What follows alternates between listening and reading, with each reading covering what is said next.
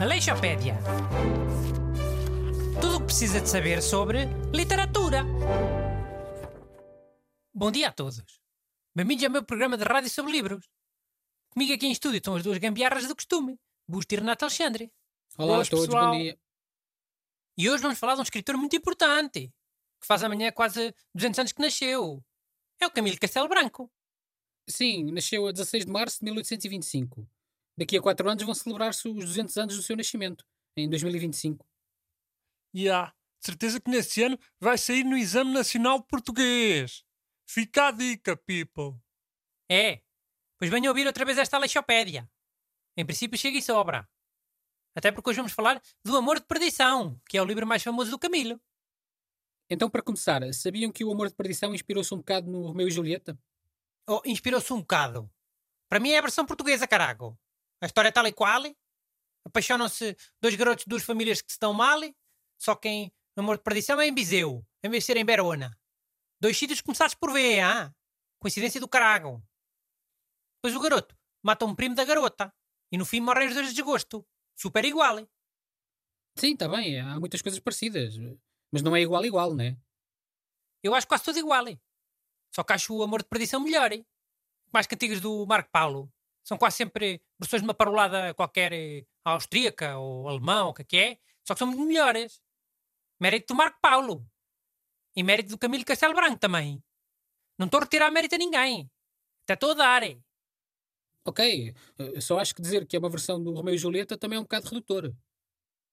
Man, eu só sei que se Portugal fosse esperto, publicitava Viseu como os italianos fazem com Verona. Como a cidade do amor de perdição, né?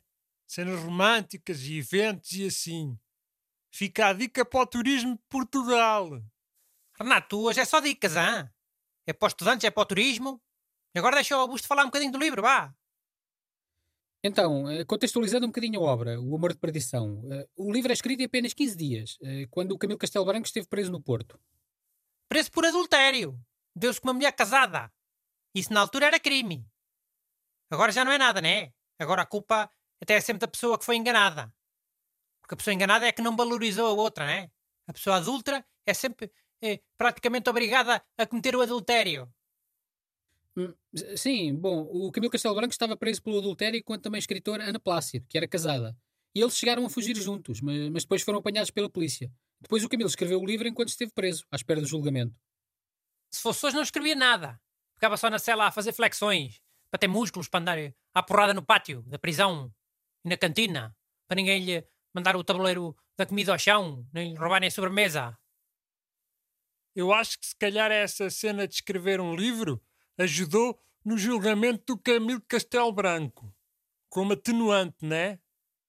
Pá, ele, tempos a tempos, tinham que prender o Camilo Castelo Branco, para ver se ele parava um bocado e escrevia. Se não tinha andado sempre para aí à deriva nos casinos, nas tabernas, eh, atrás dos rabos de saias. E rabos de saias quase sempre casados, já não? é? Ainda por cima. O Amor de Perdição foi escrito na prisão, mas ele não escrevia só na prisão, né? A obra do Camilo é muito vasta. É, é dos escritores portugueses que mais escreveu e publicou. Não escrevia sempre na prisão, mas tinha muitas ideias na prisão. Foram quase todas. Ele ia buscar muitas ideias às suas próprias experiências de vida e de histórias de família que foi ouvindo. Por exemplo, o Simão Botelho do Amor de Perdição foi inspirado num tio dele, que, que também matou um rival por causa de uma paixão. E também foi condenado ao degredo em Goa, tal e qual como o Simão no livro. Olha, aí está uma cena fixe para dizer no exame nacional, malta. As experiências de vida do Camilo Castelo Branco deram-lhe muitas ideias para histórias de livros. É, as experiências de vida deram-lhe ideias para livros e não só, né?